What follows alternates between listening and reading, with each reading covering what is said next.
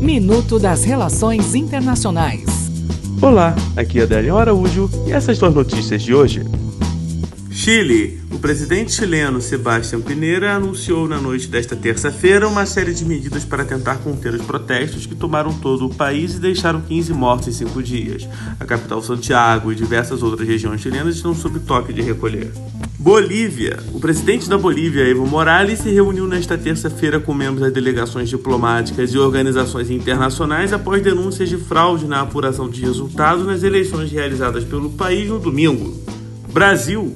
O presidente Jair Bolsonaro afirmou nesta terça-feira que poderá indicar o diplomata Nestor Foster para assumir a embaixada do Brasil em Washington, caso o deputado Eduardo Bolsonaro desista do posto. Segundo Bolsonaro, é Eduardo quem vai definir até o final deste mês se quer ter o seu nome submetido à aprovação do Senado ou se ficará na liderança do PSL na Câmara.